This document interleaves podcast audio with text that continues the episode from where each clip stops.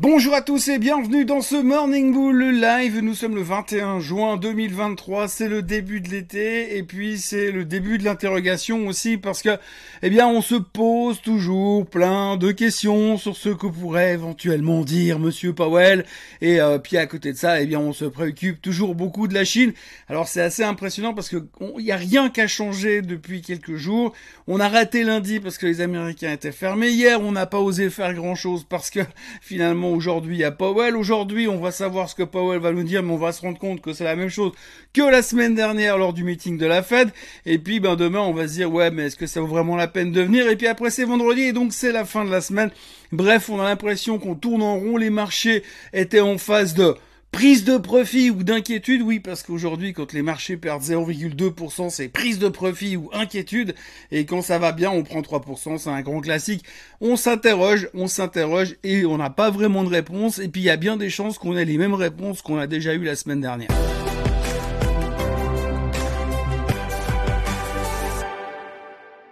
Donc oui, l'événement de la journée, c'est le témoignage de Monsieur Powell. Période, c'est fini, il n'y a plus rien d'autre à dire. On peut bâcher euh, la présentation, on peut bâcher la chronique ce matin en terminant comme ça. Il n'y a rien d'autre à dire. Hier, les marchés se sont posé les questions, se sont demandé si Monsieur Powell allait dire quelque chose de plus, quelque chose de mieux, quelque chose de plus clair, quelque chose de plus décodé que ce qu'il avait déjà dit lors du meeting de la Fed la semaine dernière. À ce propos, je dois quand même juste rappeler que Monsieur Powell a déclaré que l'instant, il faisait une pause au niveau des taux d'intérêt que normalement par rapport à la conjoncture et au risque du fait que l'inflation n'était peut-être pas complètement sous contrôle, il se pourrait qu'éventuellement peut-être il remonte les taux une à deux fois durant le reste de l'année, mais que d'ici là, il ne voulait rien faire avant les six prochaines semaines parce qu'il avait besoin de plus d'informations. Ce à quoi il a ajouté qu'il ne baisserait jamais les taux, lui vivant, en 2023. Ça, c'est ce que l'on savait la semaine dernière. Et on se dit, est-ce qu'aujourd'hui il a changé d'avis? Ça fait moins d'une semaine, ça fait moins d'une semaine qu'il a dit ça. Entre deux, il y a eu zéro chiffre économique à peu près important. En plus, il y a eu un week-end de trois jours. Et vous voulez que le mec il ait changé d'avis? Ben, eh ben oui, ben c'est ce qu'on entend. On sait jamais. Hein. A plus, il a l'air louche un peu quand même, ce monsieur Powell. Peut-être même des fois, il a un regard un peu fourbe. Donc du coup, on sait jamais. Donc on s'interroge, donc on se méfie et donc on ne fait pas grand chose finalement. Par contre, on a quand même réussi à trouver un autre argument pour s'inquiéter, c'est la Chine. Alors hier, la Chine a baissé les taux, la PBOC a baissé les taux d'intérêt, on en a parlé déjà dans le Morning Bull Live de hier matin, mais c'est pas assez. Alors les experts que nous sommes, les financiers que nous sommes, avons tout de suite compris que c'était pas suffisant. Il aurait fallu baisser les taux beaucoup plus violemment, annoncer un stimulus, interdire les ventes d'actions et obliger les gens à consommer. Ça, ça aurait été un vrai stimulus qui aurait motivé les marchés hier. Pour l'instant, on s'interroge sur Powell, on s'inquiète sur la Chine, on fait pas grand chose par rapport au pétrole parce qu'on s'inquiète sur la Chine, et puis on attend de voir cet après-midi ce qui va se passer. Il y a vraiment pas grand chose d'autre à dire. Par contre, ce qu'on a réussi à faire, c'est s'intéresser à certaines actions. Alors c'est pas tous les jours, hein, mais là, hier, on avait un petit intérêt sur deux, trois histoires un peu macro à droite à gauche. Il y avait par exemple Boeing qui se prenait 3,5% dans les dents. Alors Boeing, c'est pas parce qu'ils ont fait une connerie cette fois, c'est simplement parce qu'en fait Airbus a signé un contrat, on en a parlé hier matin aussi, 500 avions signés pour Airbus. Donc c'est forcément 500 avions qui ne seront pas vendus par Boeing. Du coup, ben, hier soir, Boeing subissait euh, les foudres des investisseurs Reste juste qu'à eux, ils annoncent un contrat lors du meeting du Bourgeois qui devrait se produire dans les jours qui viennent. Résultat, ils devraient se récupérer là derrière. Mais pour l'instant, c'était un des thèmes du jour. Autre thème, il y a une société qui s'appelle Dice Therapeutics qui s'est fait racheter hier. Comme quoi, il y a quand même deux trois takeovers qui se passent en ce moment puisqu'on avait Chinook la semaine dernière avec Novartis et là, on a Dice Therapeutics, encore une biotech qui se fait racheter par Eli Lilly pour 2,4 milliards cash, 40% de prime. Bref, bonne nouvelle pour les actionnaires de Dice Therapeutics. De toute façon, on la connaissait pas hier, donc on n'était pas dedans, on n'avait pas de call, on va pas gagner plein d'argent, pas demain qu'on va prendre notre retraite, donc le sujet de Dice Thérapeutique est à mettre de côté. On peut également parler de FedEx. Alors FedEx, vous savez, c'est un indicateur économique avancé, puisque chaque fois que FedEx annonce ses résultats trimestriels, on se dit si c'est bon, ça veut dire que les gens consomment, puisque si les gens consomment, Amazon met les produits dans des cartons, met les cartons dans des avions de FedEx et ça part à l'étranger ou aux États-Unis. Résultat, FedEx fait du business, donc si FedEx fait du business, Ça veut dire que l'économie va bien. Eh bien, hier, FedEx, ils ont publié leurs chiffres trimestriels, et sur les chiffres trimestriels, eh bien, c'était bon, c'était pas mal. Les prévisions sont pas mal non plus. C'était plutôt en ligne, on était assez contents. Alors, il faut savoir que si c'est mauvais, généralement, FedEx se fait allumer. Alors, ils étaient bien, on va dire bien. C'est vrai qu'ils ont fait un profit warning il y a quelques mois en arrière, bien stabilisé, ils se sont bien récupérés, et maintenant, ils sortent des résultats qui sont à peu près corrects. Ils s'attendent même à que l'année 2023 soit meilleure que l'année 2022. Donc on se dit c'est plutôt une bonne nouvelle, c'est plutôt des bons résultats.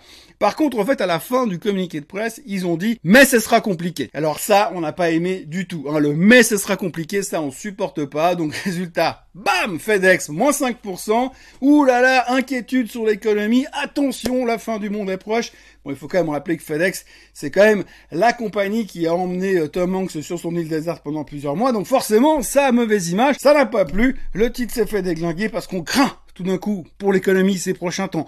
D'ailleurs, en, parallèle, il y a Morgan Stanley qui est revenu encore une fois avec les drapeaux noirs pour dire attention, attention, la fin du monde approche. Alors Morgan Stanley, ça fait plusieurs mois qu'ils sont très négatifs. Ils ont raté tout le rallye du Nasdaq ces derniers temps, tout le rallye du S&P ces derniers temps, comme bien d'autres d'ailleurs. Mais là, ils insistaient de nouveau pour dire attention, on se rend pas compte avec l'inflation qui va ralentir, eh bien les résultats vont être impactés et donc on va rentrer en récession et donc on est beaucoup trop haut et donc on est en train de survaloriser les sociétés attention, warning, tout le monde s'en fout, d'accord, mais c'est encore une fois une alerte de la part de Morgan Stanley. De l'autre côté, ce qu'il faut retenir comme bonne nouvelle, si Morgan Stanley est très négatif, c'est quand même que euh, quelque part, on voit qu'aujourd'hui, je vous disais l'autre jour qu'il y avait que très peu de titres à l'intérieur du S&P 500, mis à part les Magnificent Seven, il y avait très peu de titres qui surperformaient l'indice S&P à l'intérieur du S&P. Eh bien, c'est en train d'augmenter, donc ça, c'est un bon signe. Ça veut dire que d'autres valeurs sont en train de prendre le relais des Magnificent Seven, et c'est plutôt encourageant pour la suite du rallye. Ça demandera à être confirmé, mais c'est une bonne nouvelle qui compense un peu l'agressivité négative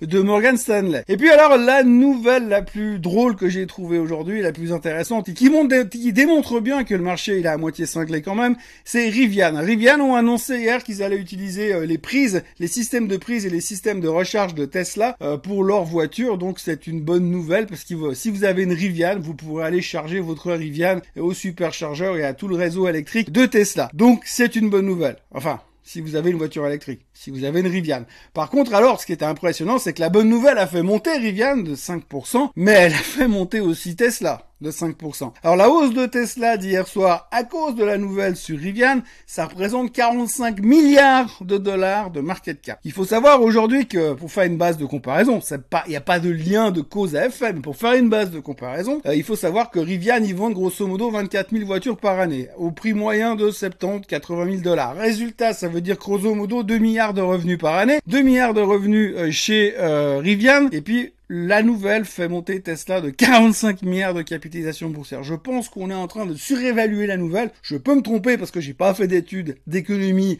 et ni de mathématiques, ni de physique, ni rien avec des chiffres de toute façon. Mais en tous les cas, eh bien, ça fait un tout petit peu peur des hausses pareil. Je vous dis même pas de combien Tesla est en hausse. Si je vous le dis, depuis mois d'octobre, on fait 180% de hausse sur Tesla. Mais oui, mais j'oubliais. Il y a de l'intelligence artificielle dedans. Suis-je bête? Et puis pour terminer, on notera que NIO, toujours dans les voitures électriques, ont reçu une injection de capital de 700 millions de dollars de la part de Abu Dhabi.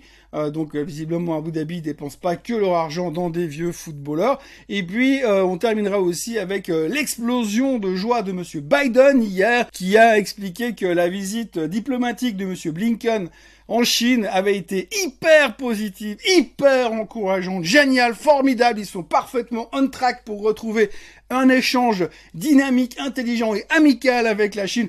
On avait presque l'impression que Biden était un tout petit peu trop enthousiaste. Alors on se demande si c'est juste pour dire il est content ou si c'est juste pour cacher que son fils il a pas mal de démêlés judiciaires en ce moment avec la, justice américaine.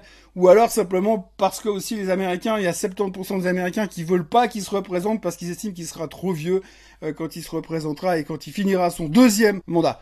trop vieux, c'est dur, hein. c'est pas comme si le gars il avait des absences, qu'il oubliait où il était et qu'il tombait en, montant les escaliers. franchement, c'est un petit peu dur. Mais bref, toujours est-il que pour l'instant Biden était super content de la visite de Blinken en Chine. Ça ne change rien au marché chinois puisque tout le monde estime que pour l'instant le stimulus du gouvernement n'est pas suffisant. Le pétrole ne fait rien, l'or ne fait rien, le bitcoin remonte de quasiment 2000 dollars, on se traite presque à 29 000 dollars ce matin. Et puis autrement, eh bien c'est mercredi et on attend le témoignage de monsieur Powell. C'est ainsi que l'on peut résumer cette journée en Suisse et dans le monde à notre connaissance.